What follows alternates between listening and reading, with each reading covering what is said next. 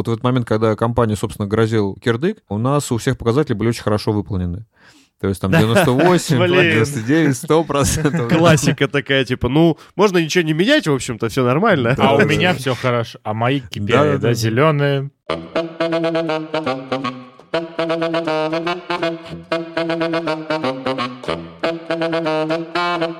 Всем привет, с вами Серебряная Чпуля. Какая-то Чпуля по номеру 20 какая-то уже. Или Вот. 30. Нет, мы так далеко нашего гостя не будем отправлять. Мы еще не знаем, сошел ли карантин на нет, или мы еще все еще дома. Сами мы сейчас дома. С вами Лева, Миша и наш гость. Валера Сгуляев. Привет. Очень рад, что ты к нам пришел. Сегодня мы будем обсуждать много интересного, много всякого. Мы подготовили аж 20 вопросов для тебя. Ты вот сейчас всю кухню раскроешь, как бы у нас нет вопросов, мы импровизируем каждый раз. Не, я, я, я, я, я честный, с Ну, нашими блин. слушателями. Мы, не, подожди, подожди. Мы готовимся. Не надо тут. Мы готовимся, поэтому у нас есть некая канва. За это же время платят, да, то, что подготовлены. Да, у нас была уже шутка, что э, у нас за это платят, а я об этом не знал полгода, да. За, чпулю Миша получает деньги, а я не знал об этом. да. Это Стандартная, наверное, уже фраза. Очень много наших слушателей знают, кто ты такой, но, наверное, не все, потому что мы безумно сильно э, но- но- новых людей пытаемся затянуть. Давай начнем о тебе. А нас-то все знают. Нас... Вот. Не факт, кстати, возможно, Валера даст кому-нибудь послушать, кто нас не знает. Ну нет, о нас мы не будем рассказывать. Пусть они начинают сначала, там, где Да. мы говорим не о себе, а Да. Valve. Ну давай начнем, наверное, потихонечку начинаем начинать разогреваться. Немножко о себе. Пару фактов каких-нибудь знаменательных, кто ты сейчас, как ты себя сейчас идентифицируешь. Ну, я- работаю во вкуселе, это, наверное, самое такое знаменитое мое для всех окружающих состояние. То есть ко мне больше всего, конечно, обращаются именно по поводу вкусела, каких-то там неурядиц или, наоборот, с благодарностью за что-то. И когда узнают, что я работаю во вкуселе, если это незнакомые люди, то, конечно, они там говорят, ух ты, да. То есть даже вот у меня вот и по поводу карантина, я тут ехал в трамвае, подошла спросить. Ну, надо было проехать, э, то есть мы в этом плане сейчас обеспечиваем всех продуктами, поэтому не отдыхаем. Даже больше сейчас по работе получается. И вот подходит, значит, проверяют талончики эти все, я, значит, показываю. И после него вторая подходит. Я говорю, я уже показывал, ваши коллеги. Говорят, а я проверяю, значит, эти вот эм, коды, которые выдаются.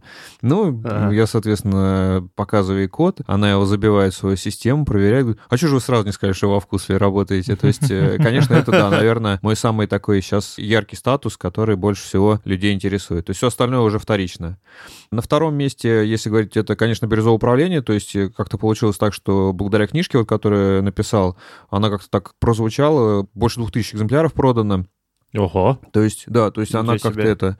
Я не ожидал, на Второй самом деле. человек в подкасте, кто со своей книгой... А, не второй, третий. Третий человек, да, будет еще. Третий, да. То есть по книжке мне пишут, причем пишут не только из России, что удивительно, пишут, понятно, из стран, которые входили раньше в Советских Социалистических Республик, но также пишут и там из Германии, из э, каких-то стран других европейских. То есть в этом плане я прям ощущаю, что какой-то прям Ну, это у влияние меня на весь мир. дополнительно, да, такое, ну не то, что как бы это такое радостное, что вот оно с этой стороны меня тоже знают, да, то есть люди, которые даже не знают про вкусел, то есть там ни в Германии, понятно, там ни в других странах вкусел и не знают, и при этом люди пишут.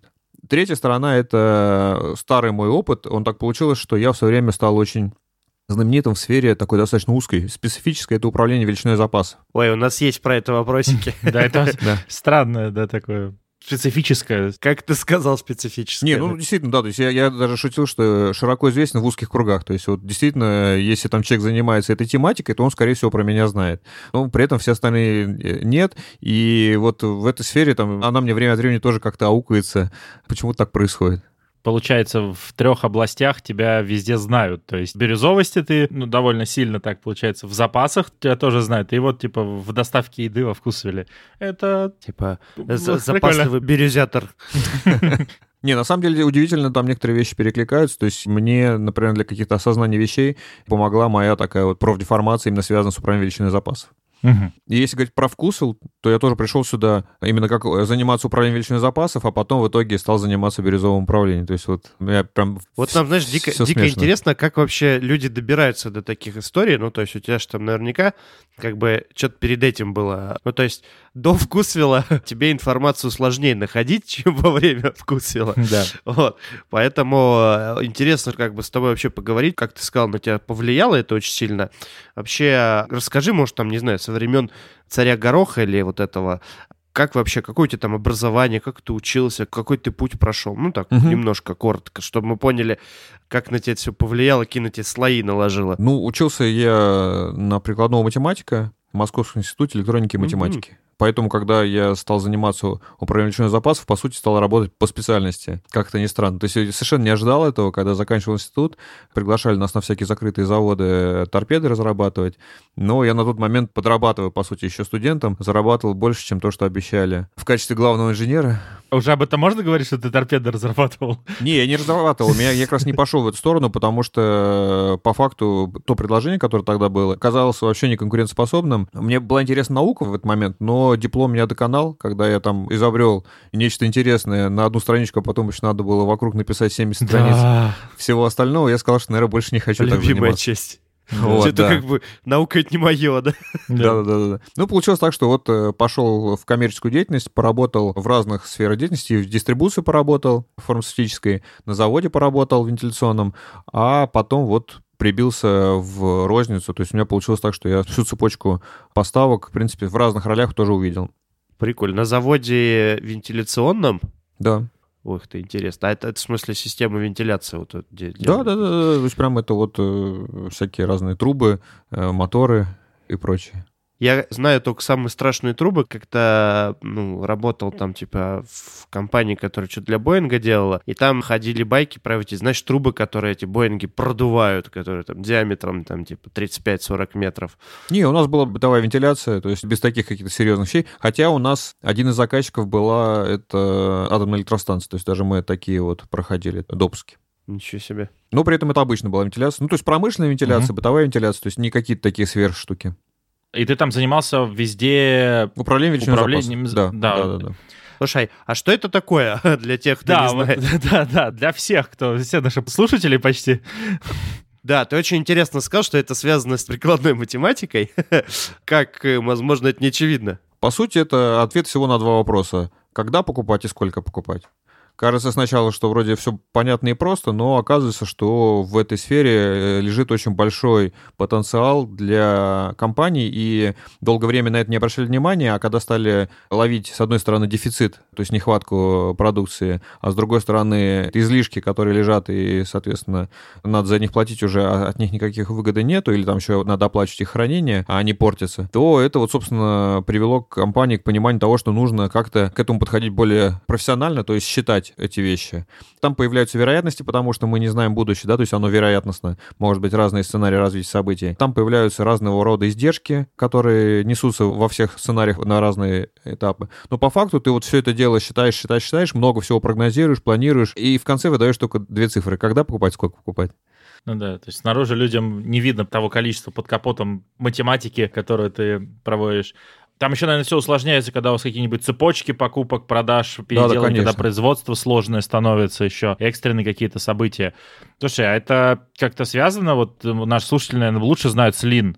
Ну, Лин. Конечно, то есть я, собственно, с этой концепцией познакомился именно в будущей работе на заводе, и ее, собственно, там и э, использовал в своей работе. Более того, даже где-то какие-то моменты получилось улучшить именно в сфере управления величиной запасов. А потом уже ее э, как бы расширял для себя на другие сферы деятельности. Там сейчас вот, например, там то же самое бережливое проектирование вот в прошлом году осваивал. Ого. И ты, получается, на это 10 лет примерно, да? То есть, ну, у тебя это заняло твоей жизни 8-10, да? То есть это приличное Ну, время на это. Институт я закончил в 2003 году, и, собственно, после этого вот я до 2010 года я работал на предыдущих местах работы. Один год я работал таким вольным каменщиком, консультировал, преподавал, но именно по своей по теме управления величиной запасов. В 2011 году я пришел в избенку, тогда еще вкусвела не было. И, собственно, вот с тех пор я во вкусвеле. Мгм. Еще такой интересный кусочек, вот прежде чем мы дальше пойдем к избенкам вкусвиллам, перепроверить, так сказать, мы не очень поняли. У тебя было какое-то там сообщество вокруг вот этой тематики узконаправленной, или как ты вообще эту известность-то получил? Что там происходило? Очень, кстати, интересно, это вот есть чудесный фильм такой «Всегда говори да». Я его посмотрел и решил попробовать так пожить, и, собственно, он мне много чего дал. То есть я просто работал, э, получилось так, что я работу основную все выполнил. Ну, у нас было требование, как бы на заводе, понятно. Он работал немножко еще по старой схеме. То есть есть работа, нет работы, в любом случае там надо прийти к 10 и там уйти в 6. Типа, если ты ничем не занят, ты чем-то занимаешься, да? Да, ну, соответственно, там народ пил чаи и там разговаривал в курилке, а я, мне было интересно эта тематика, то есть я управление личных запасов, она мне прям очень интересовала. И я, освободившееся время, пытался помогать коллегам, где мог, но там, где мог, уже все помог, и дальше ага. меня особо не пускали, и я уже сконцентрировался на форумах. То есть есть форумы специализированные по этой тематике, где специалисты общаются. Я, собственно, на этих форумах начал писать ответы на вопросы, которые я встречал, и редактор из одного журнала логистических прочитал мой ответ, ему понравилось, он попросил меня написать статью для журнала. Ага. Я написал статью, соответственно, пошло уже моя такая публицистическая деятельность. И меня заметил один из таких известных консультантов в этой сфере, это Лобанов Николай. Он, соответственно, меня пригласил на проект именно делать... Там был большой проект, там связанный с логистикой, и один из блоков был связан с управлением личных запасов. Он меня взял, пригласил на этот проект, именно этот блок сделать. Я сделал с ним блок, он там еще пару раз меня приглашал. Когда ему пришло приглашение от Московской бизнес-школы попреподавать эту тему, он сказал, что неинтересно ему, в общем, типа, может, молодой вам сможет. Меня пригласили, я пошел еще и преподавать эту тему там, а дальше уже пошло-поехало и в других тоже бизнес-школах. Вот. Э, ну, это прикольная, конечно, концепция про «всегда говори да», угу. очень нравится. Тоже часто, ну, предлагает какую-нибудь странную тему, думаешь, а ну да, попробуем, да, да, что да, интересно. Да. Там, а потом два диалога. Как ты устал, как у тебя мало времени, сколько ты в новых инициатив вписался. Такой, они как бы связаны, но при этом такой, я же... Ладно, выспусь потом. Не-не, это, это действительно проблема есть. У меня был момент, когда я прям конкретно выгорел, и... О. Да, то есть у меня был момент, я полтора года работал в режиме, просто я, значит, вот выключал телефон, чтобы заснуть потому что иначе мне все время звонили на него. Засыпал, просыпался, включал, мне тут же раздавался звонок, типа, где ты пропадаешь, и вот так вот у меня проходил каждый день, без выходных, без праздников, в течение полутора лет, и после этого я сказал, что, наверное, хватит. Кажется, да, кажется, это... И как пару секунд зацепим эту тему, как ты из этого ну, выходил. Ну, то есть... Я провел аудит, то есть я понял, что мне очень не хватает времени, и, то есть, по сути, взял бюджет, как люди считают, сколько денег они тратят, а я стал посчитать, сколько я на что я время трачу. Записал все... Ну, я не писал маленькие задачи, то есть я брал там полчаса и больше. И угу. когда все это дело за две недели собрал, у меня прям слезы на глазах были, потому что я понял, что кучу вещей, которые я там делал, можно было не делать, или кто-то другой, чтобы их делал. И в этот момент я прям серьезно отказался от кучи вещей, которые я делал, и после этого выходил еще некоторое время. Ну, то есть ты Но это был отдыхал уже хороший период. или или там занимался, чем тебе нравится? Ну, я или... почти отказался почти от всего. То есть я просто всем, с кем я работал до этого, в том числе на основной работе, я объявил ставку за свой час. Сказал, я готов вам помогать, ага. но как бы вот моя ставка. И Повысил. рассчитал... Ну, выше, да. получается, да? Угу. Ну, не то, что выше, а просто до этого фактически... Ну, как, мне фирма платит зарплату, и я за эту зарплату делал все, что люди от меня просят, разные люди. Вот. А когда я посчитал это за две недели, я фактически понял, сколько я для кого чего делаю, и я прямо им выставил счет и говорю, вот со следующего месяца я работаю по такой ставке за час. Учитывайте это, пожалуйста, когда привлекаете меня к своим задачам, и если бы мы так работали в прошлом месяце, то у вас бы был бы вот такой счет. Угу. О, а прозрачил, получается, просто да, сделал да, да, прозрачно, да. да. После этого очень многие отвалились, то есть у меня, по сути, остался только один проект, который я вел. Все остальные просто перестали ко мне обращаться. Посчитали, ну, кто-то посчитал, что это вообще, типа, наглость, так как так, да, Кто-то посчитал, что там это, наверное, не стоит таких денег, и можно другими силами сделать. То есть там типа, не так-то и болит? Да, да, да, да, да. Вот, разные были вещи. Да, и получается, потихонечку, да, начал восстанавливать. Да, у меня был проект один, я его спокойно делал в спокойном режиме. Ну, то есть, понятно, да, мне сразу высвободилось куча времени, и я его стал... То есть, если я этот проект до этого полгода делал, и он у меня так и не был сделан ни насколько, то я за следующие полгода я его добил уже окончательно, потому что посвятил себя всему ему. И после этого понял, что надо вот, наверное, так и жить, то есть не распыляться сильно. Я, собственно, в тот момент сформулировал фразу, которая потом многим говорила, она всем нравится. Если ты все время занят, то ты занят чем-то не тем. Mm-hmm. Ну, ну да, кстати, да. Хорошая мысль. И Хорошая, я вот да. каждый раз, когда я себя ловлю на том, что я все время занят, я такой, стоп, а да. а чем я тут занят? Зачем? Ради чего я это делаю, да. Прикольно, очень прикольно. Ну, мы говорили про комьюнити, сообщество, как ты людей, Мгм. да, вот это вот.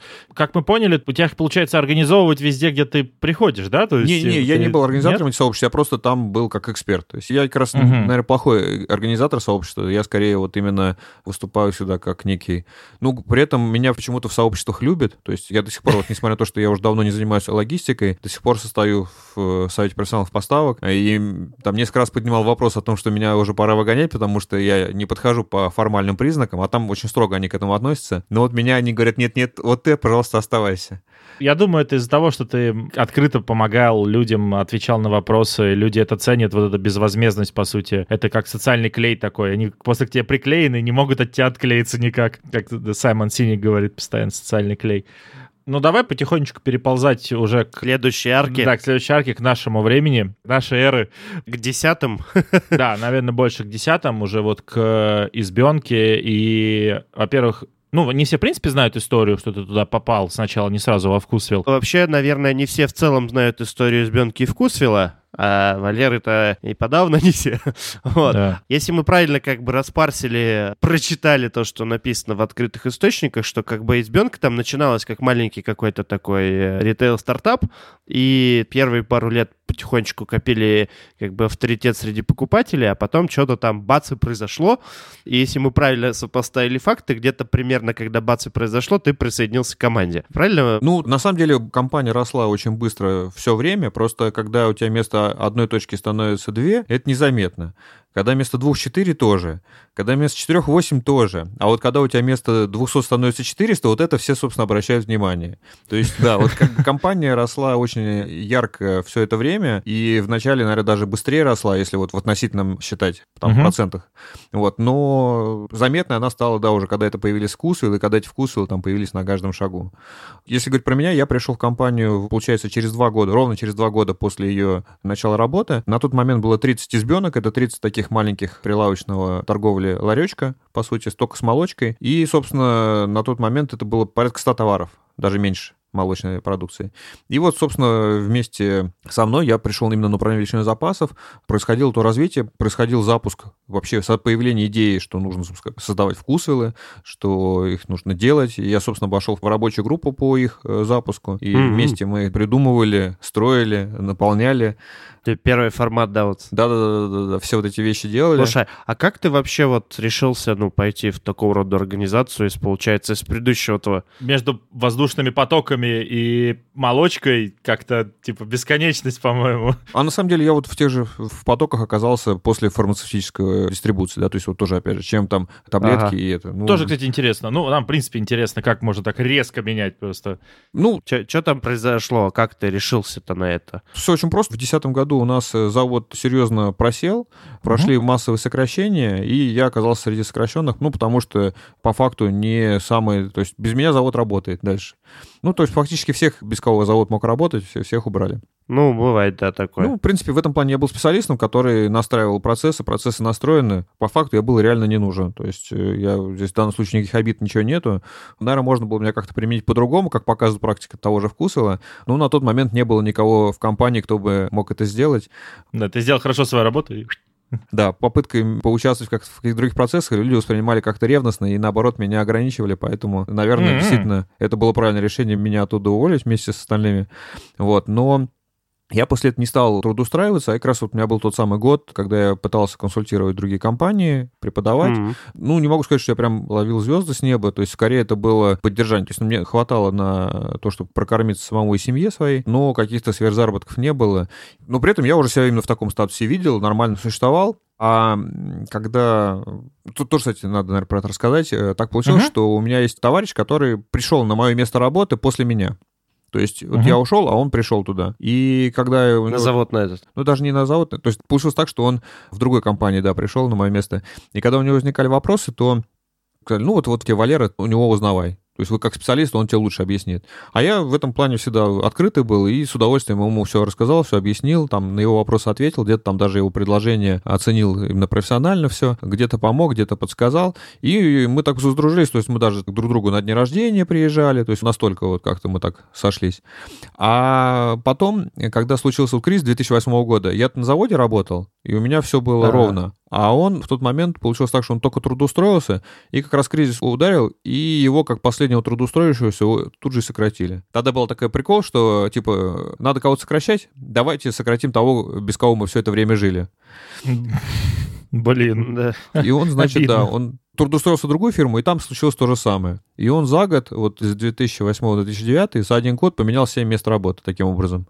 То есть он трудоустроился, его, да, его заново, значит, это. А, И у него сойти. появился такой даже, да, этот легкая паранойя, то есть он даже, уже имея место работы, все равно на всякий случай ходил на собеседование, ну, чтобы всегда иметь вот под рукой место, куда можно перепрыгнуть. Как на человека повлияло это жестко, да? Не, ну сейчас уже все нормально, но на тот момент это вот было так, и в 2010 году как раз он, несмотря на то, что он уже работал там больше года на последнем своем месте работы, куда трудоустроился, все, все хорошо, его там ценили, но вот он все равно ходил на всякий случай на собеседование, а у нас как раз вот избенка на тот момент столкнулась с тем, что товар скоропорчится, и он требует прямо серьезной работы с э, величиной запасов, а на тот момент там тот человек, который это делал, он на самом деле делал это хорошо, но не мог это объяснить, и поэтому искали человека, который сможет эту ситуацию поменять.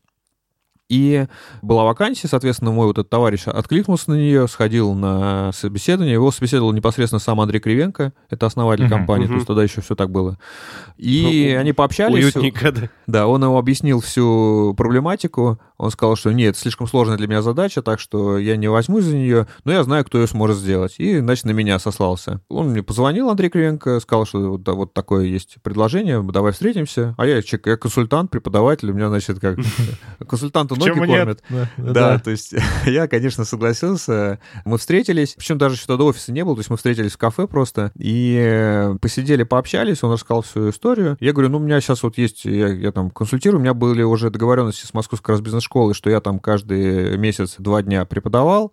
Говорю, у меня вот есть некие требования, уже взять на себя обязательства, которые не могу на себя снять, поэтому вот э, давайте я сделаю вам проект просто. То есть внешне, как, как Мгм. консультант. Зачем я вам на постоянную работу? Он говорит, нет, нас так не интересует, да, потому что вот эти вот ваши проекты, да, там пришел, что-то написал, а потом, значит, непонятно, кто виноват. То ли Разбирайся проект- потом, блин. да, то ли проект плохой, то ли исполнитель не, не то что-то поняли. Мы приветствуем, когда права и ответственность вместе. Собственно, я потом этот принцип, Ага. э, это вот как раз один из главных принципов бирюзового управления, который я потом вывел и в книге описал. Соответственно, ты становишься руководителем, ты можешь увольнять, нанимать, менять там все, что хочешь, автоматизировать. Это твоя задача. Нас это все не интересует, нас интересует результат. Чтобы всегда все было, и нам за это ничего не было. Вот. Ну, я говорю, ну вот у меня такие вот обязательства, как быть? Он говорит, да, ну, никаких проблем, у нас офиса нету, поэтому ездить в него не надо. Если ты можешь совмещать, это твои проблемы. Нам главное, опять же, результат только. Да. Когда покупать и сколько, да, там как два Да, Я вопроса. говорю, какие проблемы? Сделаю проект, ну, мне заплатят не в виде проектных, а в виде зарплаты эти деньги. Ну, какая разница? Говорю, хорошо, Ну да. давайте. Так я там и остался. Да, то есть я так туда попал, а когда попал, оказалось, что все сложнее, чем описывал, собственно, мне Андрей. То есть пришлось первые полгода потратить вообще даже не на то, чем я занимался, не на прогнозирование, не на какие-то сложные математические модели, а на уточнение остатков. То есть очень много было проблем с неправильными данными об остатках. А, типа, учет неправильный, да? Если нет ни данных об остатках, то, как и любая формула, тебе даст неправильное решение. Упрогнозируй, хоть упрогнозируйся, да? да. Вот, и, собственно, сначала это, потом второе, и в итоге, да, то есть мне понравилось там, я понравился, и я остался уже надолго. Мгм. Слушай, прикольно, да. Вот ты как раз сказал, что ты попал в рабочую группу по созданию концепции вкусвилла. Расскажи немножко, вот как родилась, чё- какие сложности там в начале были. Там, опять же, тоже, похоже, не секрет, что поначалу вкусвилл, типа, не очень взлетел. Ну, вообще все знают, что мы очень слушаем наших покупателей. То есть мы все время собираем обратную связь, у нас приходит больше тысячи обращений каждый день, больше миллиона оценок на наши товары и магазины каждый месяц. То есть, ну, прям вот очень слушаем. И мы реально с этим работаем. То есть мы не просто это собираем, там не просто извиняемся, не просто какие-то вот такие вот дежурные фразы, мы реально стараемся измениться, чтобы стать лучше для покупателей. И э, когда у нас, э, соответственно, вот э, избенка развивалась, я пришел где-то было 30 избенок, а к концу года, это я в мае пришел, а к концу года там уже было порядка там 60-70 их. И Мгм.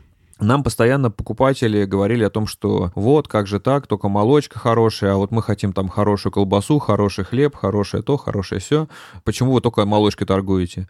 И у нас была сессия стратегическая, на которой мы это обсудили все и сказали, что а почему бы нет, да, действительно, если покупателям надо, и мы хотим это, и наша эволюционная цель не просто молоком торговать, а действительно, чтобы были полезные продукты для здорового питания доступны каждому, давайте тогда и остальные тоже продукты думать, как их делать.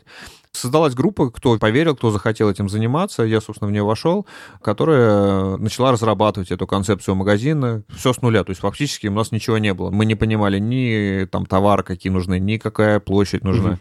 Ничего вот не было. Да? То есть мы вот фактически там где-то тыкали пальцем в небо, но Делали это очень быстро, то есть мы запустились, вот в 11 я пришел, в начале 2012 года мы приняли решение, в конце зимы мы запустились, эту группу запустили, все, а уже через там 4 месяца, в июне у нас уже открылись первые магазины 4. То есть там все ну, надо шустро. было. Да, да, то есть надо было прям все делать.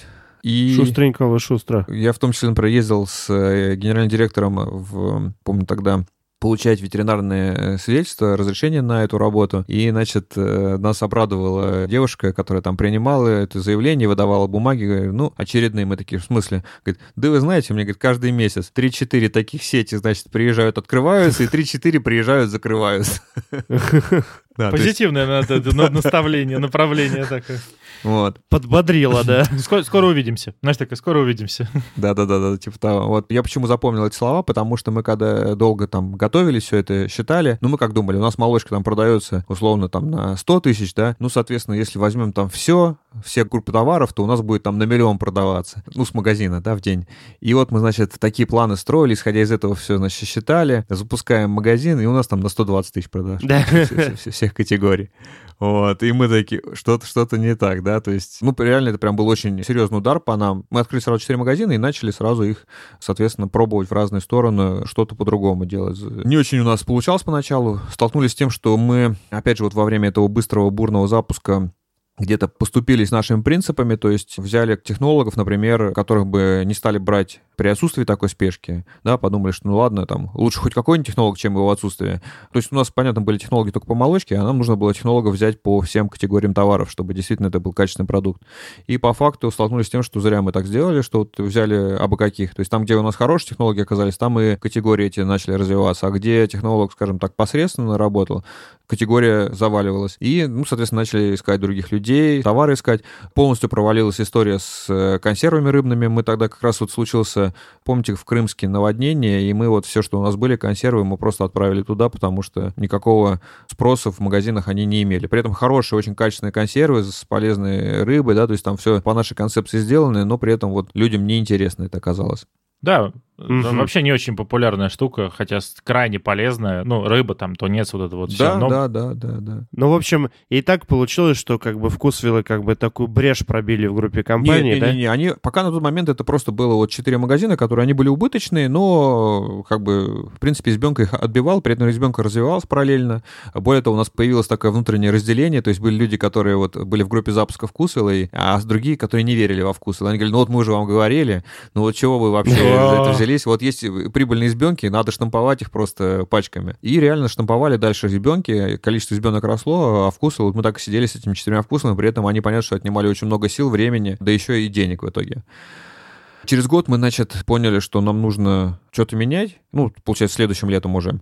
То есть все наши действия, они немножко уменьшили убыточность, но все равно убыточность сохранилась. И как решение решили, что типа вот давайте больше откроем магазинов и, получается, получим экономию на масштабе. Ну, то есть будем меньше платить за доставку, у нас меньше будут постоянные все издержки. Ну, условно, технолог один один по рыбе, но он будет работать не на 4, а на 8 магазинов. То есть у нас фактически затраты на технолога в два раза снизятся uh-huh. для каждого магазина. Ну и таким образом, типа, мы выйдем из этого вот нездоровой ситуации. Начали открывать магазины, открыли еще 4 магазина, но не вышли чего-то из этой ситуации.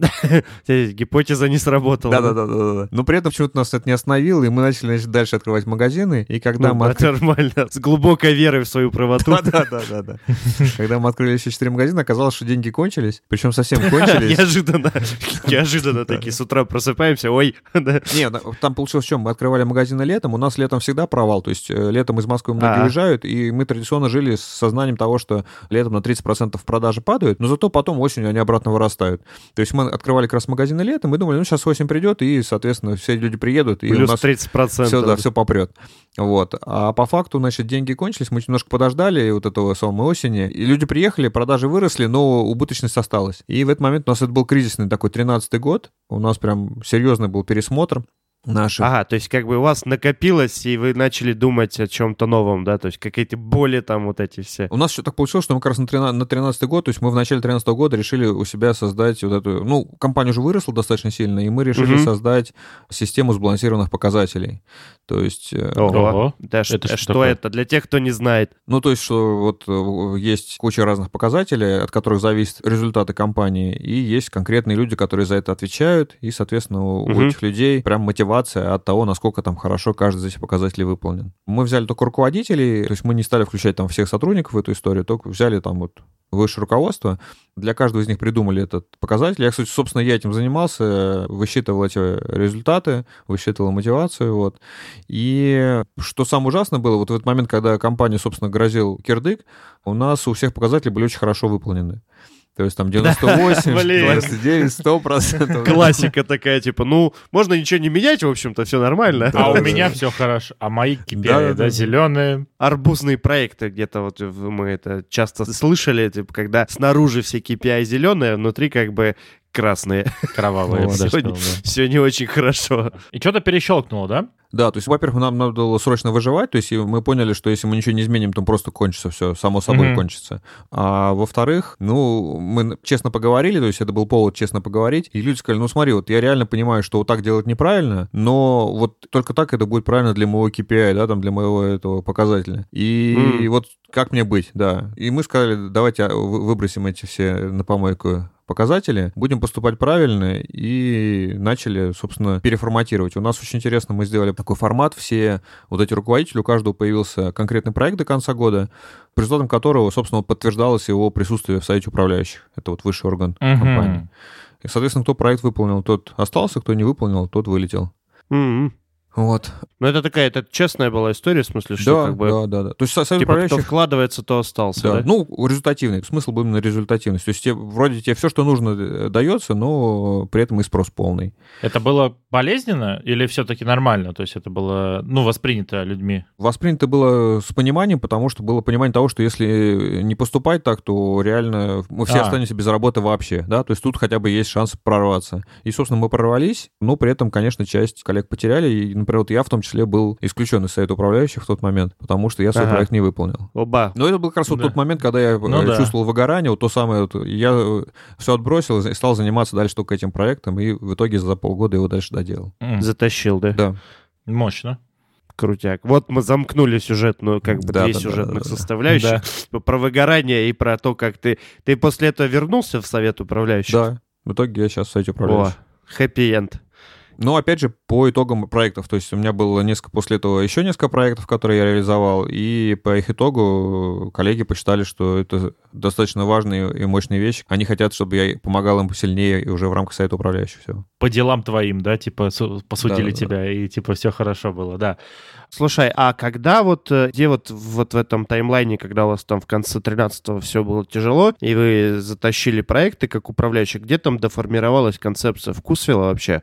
Ну, она на самом деле формировалась все время. То есть нету какого-то такого момента, что вот-вот... То есть эволюционно, да? Да, до этого ничего не было, а после этого все стало. То есть э, это Мгм. было и до этой 13 года, и в 13 году. Ну, в 13 году это просто было очень ярко для всех, и поэтому, наверное, запомнилось сильно. Но вот у нас как получилось, что вот если вот у нас э, в августе 13 года все было грустно, за осень мы реализовали, там большинство проектов все-таки было реализовано и дало свой эффект. И, собственно, к концу. 13 года, в декабре, было признано, что вкусвиллы прибыльные, Мгм. то есть Мгм. мы смогли добиться прибыльности э, вкусвиллов. Какие-то, которые были убыточные, мы закрыли сами магазины.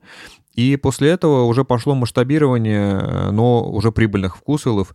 И именно его все увидели глазами, потому что на месте незаметных избенок вдруг стали появляться большие заметные вкусвиллы. Это было много, это было быстро. И вот это, наверное, тот, тот яркий период, который люди там, стали чаще говорить вообще про вкус, что это такое, и там как раз я известность, наверное, да, там именно ту самую первоочередную, про которую я говорил в самом начале, стал Да-да-да. получать, и ко мне стали обращаться именно после этого. А вот вас взлетел вкусвилл, а нас еще как бы дико интересует, мы тут все вот эти про agile говорили много времени и все такое. Как в этом во всем формировалась ваша культура? То есть то, что вот в конце, я так понимаю, у тебя вдохновляло на материалы на книги про бирюзу, Мгм. вот, вероятно, там что-то тоже интересное происходило с людьми, с теми, с кем вы работали, как вы с ними работали. Вот, как это, ну, внутри было? Ну, вообще мы серьезно очень... То есть у нас это такой... Почему я сказал, что в течение всего периода все это происходило? Потому mm-hmm. что по факту, вот начиная с момента, когда Андрей Кривенко открыл первый магазинчик, первый ларечек, это избенка, уже тогда он пошел по пути вот такого вот, наверное, формирования той культуры, которая... То есть это от основателя пошло, да? Да, да, да. То есть он, он, конечно, его участие, влияние там чувствуется везде, и я там могу там несколько даже примеров привести, как это передавалось окружающим. То есть вот это вот главное, ну, даже тоже собеседование со мной, да, которое проходило, когда он говорит, главный результат, да, там, они это так как он работал до этого финансовым директором, то он э, знал все вот эти вот неприятности, связанные с бюджетированием, с этими э, играми в бюджетировании, потом э, с тем вредом, который оно приносит. Поэтому в нашей компании изначально бюджетирования не было. У нас, я говорю, не было офиса, поэтому люди работали на удаленке по жизни. У нас людей оценивали по результату, а не потому, насколько они устали. Это прикольно. Прекрасно это очень... вообще. То есть это, получается, оно само собой естественно развивалось через ценности основателя и то, как он подбирал людей, как оценивал, хочешь с ними работать или нет, да? Да, да, да, совершенно. То есть, ну, это было скорее больше как некая такая вот неосознанная подсознательная штука. Плюс он такой очень человеколюбивый, то есть он всегда очень доверял людям и этим доверием заряжал других. Но при этом он всегда ставил на первое место э, не сотрудников, то есть вот есть такие компании, такие вот, где все вот друг друга любят, все друг друга вот, вот мы здесь такая семья. В принципе, было ощущение семейственности, когда пришел в компанию. То есть сейчас его, наверное, уже нету, но на тот момент точно оно было. Но при этом на первом месте всегда были покупатели. То есть э, компания не существовала сама для себя, а существовала для внешнего мира. И ну, это да, очень круто. Это да. очень круто. Было несколько моментов, когда это четко прослеживалось. То есть, например, у нас был случай, когда у нас украли выручку за три дня. Ну, это для любой компании это крупная сумма, и для нас, конечно, это был такой серьезный удар под дых. А у нас как раз на следующий день после этого была вот встреча такая вот всех руководителей, на которой мы обычно обсуждали там итоги недели и что мы будем еще делать на следующей неделе. А тут вот такая ситуация произошла на выходных, и понятно, что все собрались, только это и обсуждают. Uh-huh. И вот приходит Андрей, ну, понятно, все об этом знают уже, но вот идет обсуждение. Приходит Андрей, все смотрят на него, что он скажет по этому поводу, да, что, что сейчас. Он так посмотрелся и говорит, да, говорит, вы это сейчас обсуждаете все, говорит, а вот меня волнует, что у нас уже две недели обращение от покупателя висит, и никто по этому поводу ничего не сделал. Если мы так будем работать с нашими покупателями, то никакие выручки нам не понадобятся и не помогут. Да, выручка-то она на то и выручка, она же потом еще может прийти, мы можем восстановиться, отбить как-то еще что-то. А вот покупатели уже, а самое главное, бренд, и вот этот удар по бренду уже никто не вернет, если там люди будут говорить, что там они заявляют одно, а потом по полгода не отвечают. Ну, кто да, пойдет да, да, да. магазин? И, ну, вот как бы это сразу для всех такой яркий, и все, и как бы все разговоры закончились про эту ситуацию. То есть понятно, что потом кража разбиралась, там искали. Ну, деньги, неприятно еще было, да, наверное. Да, это но, всё, но в этом плане главное для нас все-таки это покупатель. И каждый раз, когда возникает какой-то вопрос, типа, а что важнее, или-или, мы всегда говорим на первом месте покупатель. И так вот у вас естественным образом формировались ценности, получается. Да, да, да, да. да Это интересно, потому что это получается им время понадобилось. То есть многие компании, как я понимаю, не успевают это сделать. Они либо резко хотят это сделать, и это неестественным образом. Ценности ты Да, да, да, да. Вот получается, Да, ты про то, что ценности как бы люди выдумывают, они проживают, и получается, Да. что они не работают. да. То есть они такие, на шмяк сверху такие, типа, у нас будут ценности, да. А Это да, это вот эта вот любимая история, когда в коридоре понавешали крутых плакатов, типа там заказали проект по формированию ценностей, да. значит, в коридоре, и там на каких-нибудь презентациях все как заучено их повторяют, а поведение у них не такое.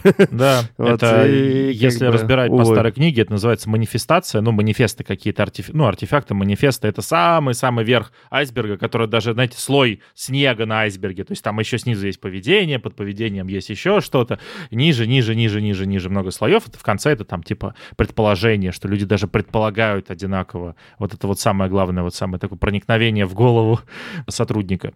И нужно было, получается, лидер, который это чувствовал, возможно, жил так, и время. Потому что, если, получается, с 2009 да, это потихонечку обрастало все. Ну, людьми. постепенно он подбирал людей. Вначале именно он подбирал людей, и он подбирал людей, как бы, которые так или иначе отзывались вот эти вот ценности.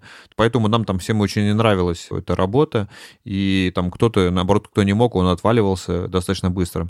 И постепенно у нас уже сформировалось такое ядро, которое распространяло, то есть новые люди приходили, даже если что-то у них другое было в качестве ценностей, они приходили и вдруг понимали, что там вот здесь вот так вот принято. И Мгм. многие, наоборот, это ценили, потому что, ну, не знаю, там то же самое доверие, ну, всем нравится, когда им доверяют, и всем нравится иметь возможность доверять, и обычно мы это не делаем не потому, что там у нас нет такой ценности, а потому что боимся чего-то. А тут, когда оказывается, что вот есть компания, в которой это принято, и это работает, и это прям вот тебе к этому подталкивает, подталкивают, то люди с удовольствием раскрываются. Слушай, вот ты к интересной теме на самом деле нас подводишь. Мы когда там типа писали выпуск про Valve, про то, как у них история была, как у них там что-то загнулось, ну вот, и у них была как бы проблема такая, что они не сильно вообще справились с передачей вот этой культуры новым людям. То есть у них приходили люди, и какой-то естественный фильтр на культурный у них, это cultural fit, как бы не срабатывал. И вот у них из-за этого просочились люди с другой культурой, и она как бы все развалилась. А у вас как это вообще происходило? Как вы с этим справлялись? Особенно с учетом того, что рост, я так понимаю, резкий очень, ну, то есть прям взрывной ну, местами. Ну, то, есть. то есть у нас первое, это, конечно, через наставничество, то есть у нас, в принципе, у нас нет управления персоналом, и поэтому нету каких-то механизмов, которые традиционно в компаниях людей должны встраивать в компанию и там как-то в культуру им это вот прививать. То есть у нас это происходит прям естественным образом через наставника, который рассказывает тебе, как работать, рассказывает, что так не надо делать, да, и там, если мы говорим про магазин, приходит человек, вот новичок, да, то есть он у нас спрашивает часто, откуда у вас так много классных таких продавцов? Ну, это вроде такая вот работа, да, которая да, да, да. не должно там быть так много классных. Где вы их так берете? Мы говорим, понимаете, что ей уже там, не знаю, 55 лет, и она 20 лет до этого работала в соседнем магазине и совсем не была такой классной для вас. Вот, да. То есть да. дело даже не в человеке, а в среде, в которой он оказывается. И когда она приходит, и ей говорят, нас здесь не штрафуют. Он говорит, что, правда не штрафуют? Он говорит, да, правда. И причем это говорят коллеги, которые вот, собственно, вместе с ней работают. И она получает там квиточек, ну, сначала у нас есть возможность посмотреть распечатку, сколько ты получишь. То есть у них каждый день они могут ага. посчитать, сколько заработали. И она смотрит распечатку, говорит, что, правда, я получу все эти деньги, мне ничего не вычтут ни за что. Он говорит, правда, все получишь. И она получает в конце месяца деньги и понимает, что это вот не обманывает. Она ситуацию видит, например, там традиционно в рознице пытаются как-то снизить затраты на плохое качество, пытаются продать это покупателям. А они говорят, ой, смотри, там сметана сдул, срочно убираю ее с полки, чтобы, не дай бог, никто не купил. Спишем сейчас ее. Ага. И, и позвони в другие магазины, пускай они проверят эту партию. То есть, э, ну, как бы вот обратное отношение, да, когда приходит покупатель и негодует, а ему там перед ним извиняются и стараются вникнуть в его проблему и решить ее, да, а не просто его отбрить, послать. И она это видит каждый день снова и снова, и она понимает, что ей не надо обманывать никого, она понимает, что ее никто не обманывает. И у человека прям меняется вообще все. То есть у нее меняется осанка, она голову перестает наклонять, она начинает смотреть покупателям в глаза, улыбаться им, потому что ну, она как бы она не враг им, она им помогает. И вдруг становится тем самым чудесным продавцом, которого э, в ней никто не видел все эти там 20 лет до этого. Вот э, очень такое прямо как волшебная, Вдохновля... да, вдохновляющая, вдохновляющая, да. вдохновляющая штука. Поэтому Но есть сломанные вот... люди, которые угу, оказываются угу. В, в нашей системе и не приживаются. То есть они живут, они их долго, как бы точно так же там проходит месяц, они все то же самое видят, все точно так же с ним происходит, но они продолжают жить вот уже в старой парадигме, и угу. ну, мы просто прощаемся Ожидая с такими. какого-то подвоха где-то, да, да там пытаясь... Не, мы прощаемся с такими, то есть ну, чего делать теперь? А какой механизм, кстати, прежде чем вот там следующий вопрос зададим, как вы с таким боретесь? Что делаете-то? Ну как, все люди поступают на испытательный срок, соответственно, если он там в течение ага. этого испытательного срока показывает, что он не соответствует культуре, ну все, значит. То есть у вас прям есть э, очень четкое определение, что если нет. по культуре он как поведение это? Определения такого нету. То есть это когда ты живешь в режиме доверия всем окружающим, то ты не можешь в этот режим доверия встроить человека, которому ты не доверяешь. Ага. И как белая как ворона, такой человек, да, он, как только он оказывается, то ты должен либо перестроить свои отношения со всеми, либо ты, соответственно, ну, проще э, с этим человеком перестать работать. Ну, и то есть ну, да. коллектив да. прям пишет, у нас прям такой есть инструмент, когда коллектив магазина пишет коллективное письмо, что мы не хотим работать с этим сотрудником. Там разные причины бывают, мы не сразу человека увольняем, то есть мы его переставляем во второй, в третий магазин, но если там три магазина подряд написали такое коллективное письмо, ну, наверное, действительно совсем грустно. шанс дается, но... Ну, да. да, не, это, бывает, ну, это гуманно довольно, да, это очень бывает, круто. там действительно бывает просто, вот нам с одними людьми больше нравится проводить время, а с другими меньше, да, то есть ты э, ну, да. там кучу времени проводишь в одном помещении с человеком, понятно, что очень важно, чтобы вы там с ним сошлись на такой эмоциональной какой-то сфере.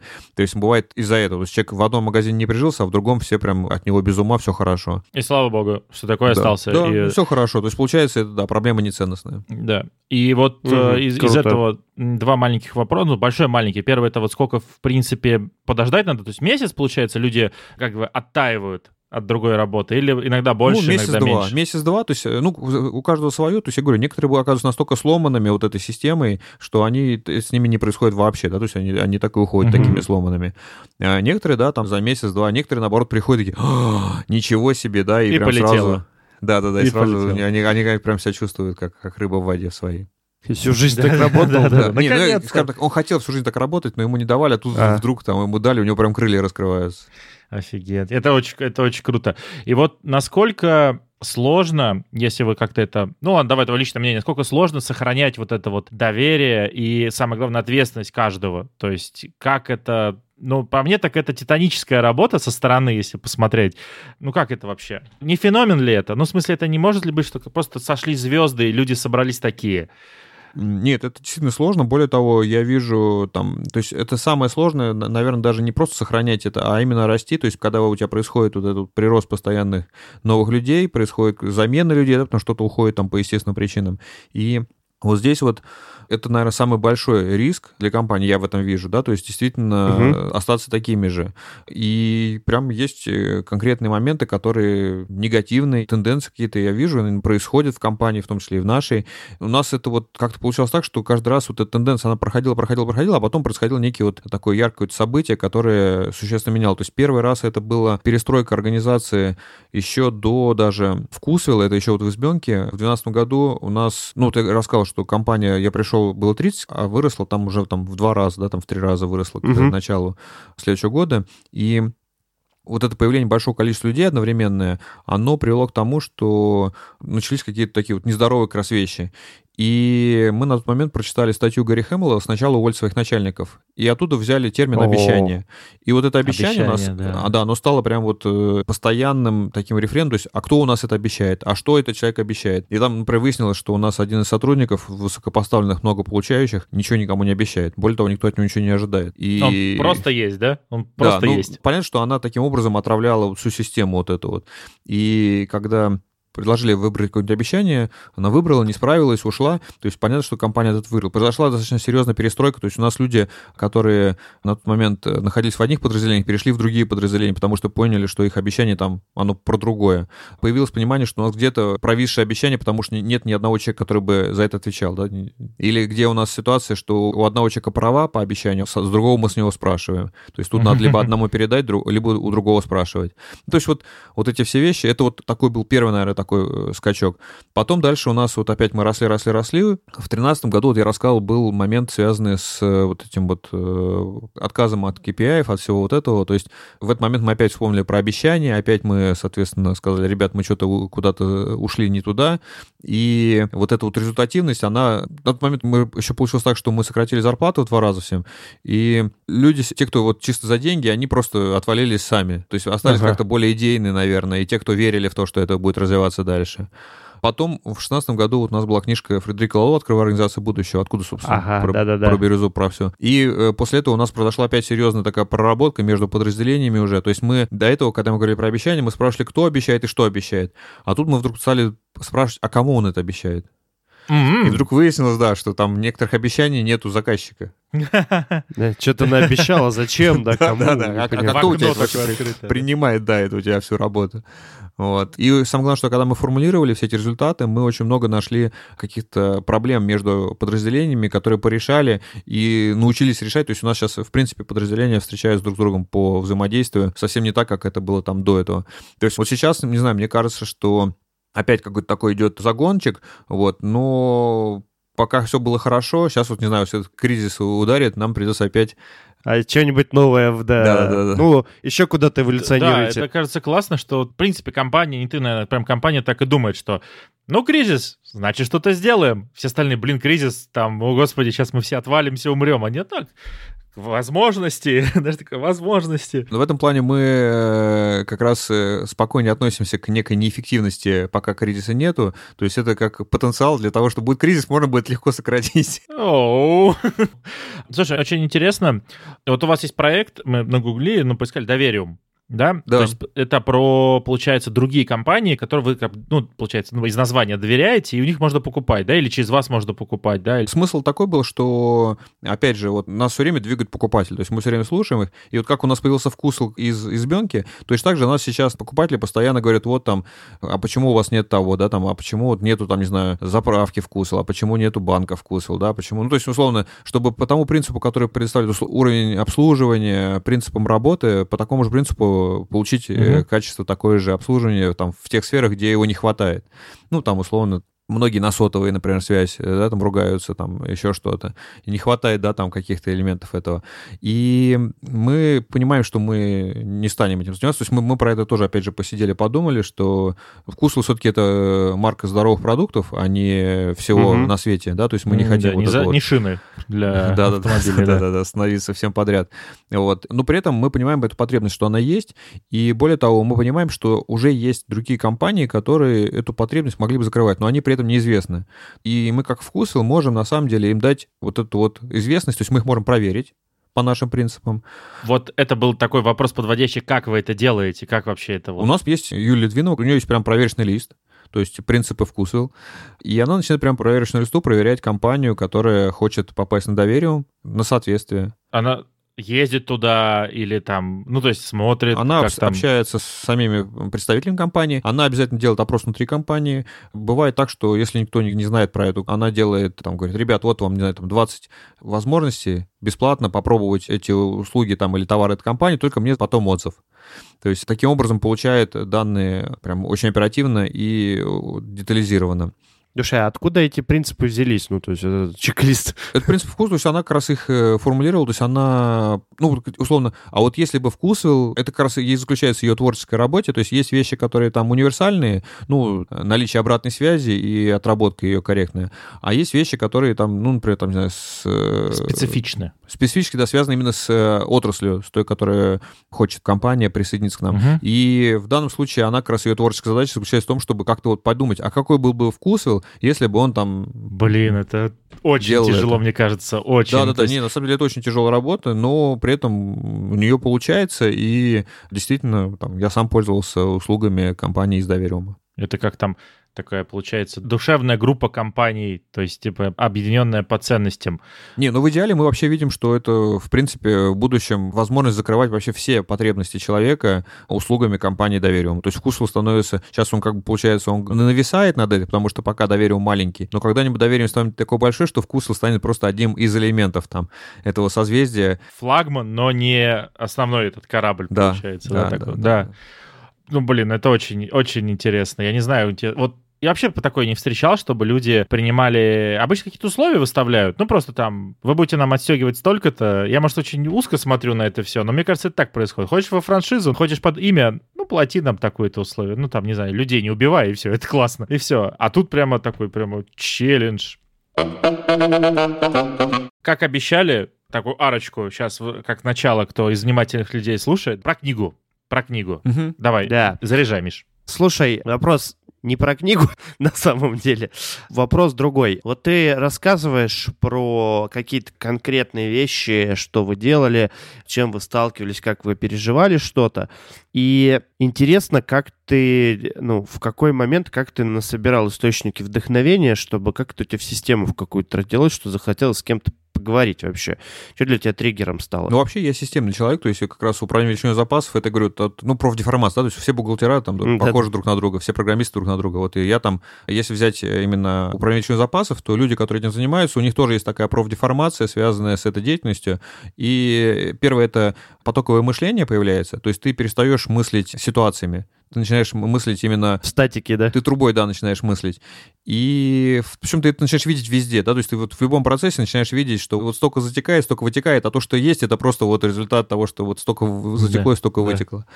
И второе, это как раз системность, да, то есть ты пытаешься из кучи разных вариантов, да, которые там могут влиять, выцепить самое главное, вот этот рычаг, да, то есть ты стараешься, чтобы каждое твое действие было с максимальным рычагом. То есть ты можешь очень много чем заниматься, когда там занимаешься управлением запасом. Можешь вот остатки улучшать, можешь прогнозирование улучшать, можешь э, с поставщиками лучше выстраивать работу. То есть там за что не возьмешь, там, автоматизировать работу, мотивационные схемы заниматься. Ну, то есть вот через управление личным запасом, в принципе, я даже, ну, когда работал, этим занимался, то можно вытянуть вообще любую сферу деятельности компании. А какой заниматься тогда, да? То есть мы же понимаем, что вот надо выбирать что-то, и ты выбираешь ровно то, где самый большой будет рычаг. И таким образом у тебя появляется навык выявлять, выцеплять вот эти вот, наверное, системные вещи, и дальше ты просто начинаешь это, опять же, видеть во всем. В том числе вот, э, когда я занялся вот этой сферой уже управленческой, я стал это видеть вот в том, как это вот из этих событий, из многих разных событий складывается, вот что является причиной там основной, а что, что нет. Системный изменятор. Типа в Ну, типа того, да, да, да, как как- ни странно. Ну, да, логично. Но при этом я понимаю, что все это, как говорят, нарратив, да, то есть это мое восприятие. И, конечно же, жизнь сложнее, и любая модель ошибочна, в том числе моя. Я на это по-другому смотрю. Это даст кому-то опору, когда ты падаешь куда-то, или ты там вообще вокруг, как я люблю писать, во- вокруг огромный холодный ледяной океан, тебе надо что-то делать. И часто люди просто такие болтаются там, куда плыть, не знаю, туда поплыву, а вдруг там нет земли. Вот, а оп, у тебя под ногами какой-то там, может, компас маленький, может, где-то звезда, еще чего ты будешь. Ну ладно, в полной неизвестности, ну хотя бы, хотя бы туда. Вот, про книгу. А, Слушай, это же очень трудно. Ну, то есть, мое мнение, я пытаюсь иногда сформировать все свои бурю мыслей, опытов даже в какую-то группу статей, ну, или статья, там, еще чего-то. Как вообще это приходит в голову? То есть, ты это, ты ходишь, это варится, варится, ты записываешь. У нас был человек, будет, вернее, в будущем, спойлер небольшой, он вообще в презентации все это делает, потому что презентация, типа, лаконичная, и ты потом из презентации делаешь, как бы, главы. А у тебя как это происходит? Ну, у меня, я опять же, да, то есть вот э, всегда говорю да, то есть я не могу сказать, что я когда-то думал, а напишу-ка я книгу. То есть у меня был момент, когда вот эти статьи я писал по управлению запасов, и у меня, в принципе, я вот я считаю свои все статьи, которые я первыми выпускал, ну, прям мне страшно становится от самого себя, как же так я мог писать коряво. То есть у тебя постепенно появляется навык вообще вот этого эпистолярного жанра. Дальше, э, если говорить именно про бирюзовое управление, у нас, ну, так как это многих интересует, то меня многие про это спрашивают. То есть мне приходилось это объяснять, и чем лучше ты объясняешь, чем больше ты объясняешь, тем лучше ты это понимаешь сам. И потом у нас есть Женя Щепин, который писал книжку про Вкусвелл, и он меня попросил, так как это у наша система управления, она такая достаточно значимая часть Вкусвелла, то он меня попросил ему написать про нее. Я ему написал, и он сказал, ой, так здорово, я прям так вот твоим текстом и вставлю главу. И там вот если книжку читать про Вкусвелл, там прям он такой, меня знакомься, есть, да. Валера Разгуляев, а теперь я передаю ему слово, и дальше вся глава, собственно, от, от первого лица прям моими словами идет. Как в играх, типа, от первого лица, как будто бы, да, типа, не, переключился. это реально, он прям взял мой текст и прям туда Ну вставил. да. А редактор, когда это все дело читала, она сказала, ой, как здорово, а давайте Валера напишет книжку. Прям целиком, целую книжку про это. Перехватил, получается, Ну, инициативу, как бы да? получилось и там, и там, да. Вот. А у меня как раз получилось так, что у нас есть э, такой формат экскурсии, то есть мы до коронавируса два раза в месяц нам обязательно кто-нибудь приезжал, и мы рассказывали про то, как мы работаем. В том числе я рассказывал про вот э, эти аспекты. И я что-то устал одно и то же рассказывать. И когда предложили сделать онлайн-курс, я говорю, о, давайте сделаем онлайн-курс, и типа, чтобы все слушали онлайн-курс, а приезжали уже На что-то новое. задавать вопросы, да, то есть уже какие-то более интересные вещи, чтобы это было по-разному все. Ага. Вот. Сделал онлайн-курс, ну, соответственно, для того, чтобы онлайн-курс сделать, пришлось так или иначе там с методологом посистематизировать, там, чтобы это было все полно и достаточно, вот. И были определенные требования там по продолжительности, по каким-то еще моментам. В общем, все это было реализовано у меня на этот момент. И когда обратился редактор, я говорю, я вообще занят очень сильно. Я понимаю, что написать книжку — это большой-большой труд, поэтому я, скорее всего, не смогу. Она говорит, да, говорит, а я знаю, что у вас онлайн-курс есть. Я говорю, да, есть. Говорю, говорит, а мы можем его полностью весь, значит, просто записать буковками. Наши, значит, редакторы все это дело обработают, а вы просто напишите Валерий Разгуляев и выпустим. Печать поставлю, да? Да, да, да, да. Ну, прочитайте, А- если хотите, да. Я говорю, не-не-не, говорю, я, я так не могу, это будет не по-честному. Говорю, но мне нравится ваша идея, чтобы я не писал все с нуля. Если будет такой текст полный, я тогда смогу его обработать, добавить, что-то убрать, исправить, и, соответственно, тогда я смогу выпустить ее, именно действительно это будет моя книга. Это вообще интересная идея. Если тяжело идет, а хочется писать, делиться, то можно сначала наговорить, потом наслушать, потом, собственно, переписать, а потом уже с этим работать. Потому что реально с пустым листочком, ну, вот конкретно у меня большие войны всегда, когда пустой лист, и надо его... на- С чего вообще надо- начинать, да? Да-да-да, такой... «А!» И все. Мне кажется, это вот как вот эта фраза, которую я постоянно повторяю, что путь из тысячи шагов начинается с паники. Что ты такой, сколько же у меня идей, сколько же надо написать, сколько же надо всего структурировать, и писать и писать, а тут пустой лист. И мозг такой в ступор впадает. Я думаю, потихонечку начинаем завершать, завершаем начинать, вот это вот все. Уже обо всем поговорили сегодня. И о до вкусвилла, что тебя привело, что тебя привело к э, самому вкусвиллу, как это все развивалось, как это болезненно, не болезненно, про такие вещи. Меня интересует очень сильно один вопрос, конкретно про тебя, что вот когда вокруг столько народу, вокруг тебя очень много народу, я думаю, что, ну, больше, чем 10 лет назад, как удается не терять веру вот в свои убеждения, то есть когда ты считаешь, что вот это правильно, а вот это неправильно, Есть какие-то там, может быть, там, лайфхаки, может окружать себя только такими людьми, многие так делают. Типа людей, которые их не челленджат никак. Знаете, слабенькие люди вокруг. Кто-то делает единомышленников только, только единомышленников. Не, но бирюзовое управление в этом плане, оно же не про то, что есть люди правильные и неправильные, оно про то, что вот э, в одних ситуациях одни люди поступают так, а в других ситуациях люди поступают по-другому. То есть там очень интересно, есть вот эта известная фраза, которая сейчас, она так стала популярной, что есть логика намерений, есть логика обстоятельств. И логика обстоятельств бьет логику намерений. Ну, это тот самый спор про базис и надстройку, про экономику и там духовность. И вот с одной стороны, вроде да, мы много раз наблюдаем про то, как это действительно так оно и есть, но при этом, если мы возьмем любое изменение, то угу. оно происходит по обратной формуле. То есть сначала появляется идея, а потом она материализуется. Сначала появляется человек, который хочет, а потом это происходит. Сначала у нас есть ужасная экономика, из которой ничего не должно следовать такого особенного, а потом вдруг появляется желание это изменить, и происходит изменение, и на этом месте появляется совсем другая экономика, которая совсем другую формирует вот эту уже составляющую. И следующее изменение, следующее, да, далее, да, да, далее, да, далее, да. да. Вот, Интересно. поэтому вот я вижу это именно как, опять же, как поток, то есть я не вижу людей статичные, да, то есть если человек к этому не пришел еще, я это не воспринимаю как потерю, да, скорее как, что ему еще просто чуть дольше идти. Угу. Поэтому меня это не напрягает и не убивает, а наоборот, ну просто как бы я понимаю, что сейчас я ему помочь не могу, наверное. Это какое-то... Слушай, наверное, частично это приходит с опытом, с годами, со всем этим. Все-таки трудно не воспринимать атаку, ну, что другой человек ведет себя по-другому, и он твое личное атакует. Ну, то есть это же твоя идея, это же твои убеждения. Ну, это надо, наверное, прожить какое-то количество людей, прожить людей да, вокруг да, себя. Да, да. Давай, Блиц, последний вопрос. Ты написал в одной из статей, которые писали, что ты любишь кино и визуал, вот это да. вот все. У меня я, есть я вопрос, даже который... в, видео, в видеопрокате работал. Как Тарантино. Надеюсь, как ты иначе работал. Но увеличил продажи в видеопрокат на 20%. Все. Вопрос. Я его часто задаю. «Бегущий по лезвию» 82 года или «Последний» 17-го, если ты его смотрел? Ужасно, да, но я не смотрел ни то, ни другое, хотя знаю, что есть. Что есть оба, да. В общем... Я больше люблю драмы. Там, слушай, там 82 -го года такая драма, я тебе... Ну, ну, такие драмы, драмы там другого, там, один плюс один, День сурка, Форест Гамп, ну, вот такого мощно, плана фильмы. Мощно, мощно. Да, Форест Гамп ты писал об этом, да, мощно понял. Ну, если будет время, посмотри оба. Ну, вдруг, типа, зайдет драма маленького человека в большой системе, в большой жизни. Про это мне Бразилия понравился фильм. Бразилия? Бразилия. Слушай, да. не слышал, не слышал вот как раз вообще. Про, надо... про, про систему и про человека, да. Надо будет. Да, анти, антиутопия. Да, да, да, mm. да, да. Смотри, у нас есть для тебя задание. Надо передать эстафетную палочку кому-то из людей. Ты вот прошел, прожил вот этот вот экзекуцию по записи. Кого бы ты хотел пригласить, мы его позовем там, или там чатик создашь нас, представишь, кого бы из людей Кого ну, знаешь? я, собственно, мне несколько раз уже такое происходило. В последнее время, если говорить именно по той тематике, которая моя, вот это вот э, биржевое управление, то для меня сейчас таких два самых ярких представителя на этом небосклоне. Это Дмитрий Зацепин ага. и... Лалу ты сейчас скажешь, и пригласишь нам Лалу, да? Ну, кстати, у меня мой начальник встречался с Гарри Хэмиллом в прошлом году, и более того, заинтересовал его нашей историей Вкусвилла, и тот даже пообещал, что приедет сам в Россию, чтобы написать статью про то, как у нас вообще все происходит, настолько его все удивило, и вообще вся встреча прошла... То есть изначально планировал, что они всего час пообщаются, потому что он очень занятой по жизни человек.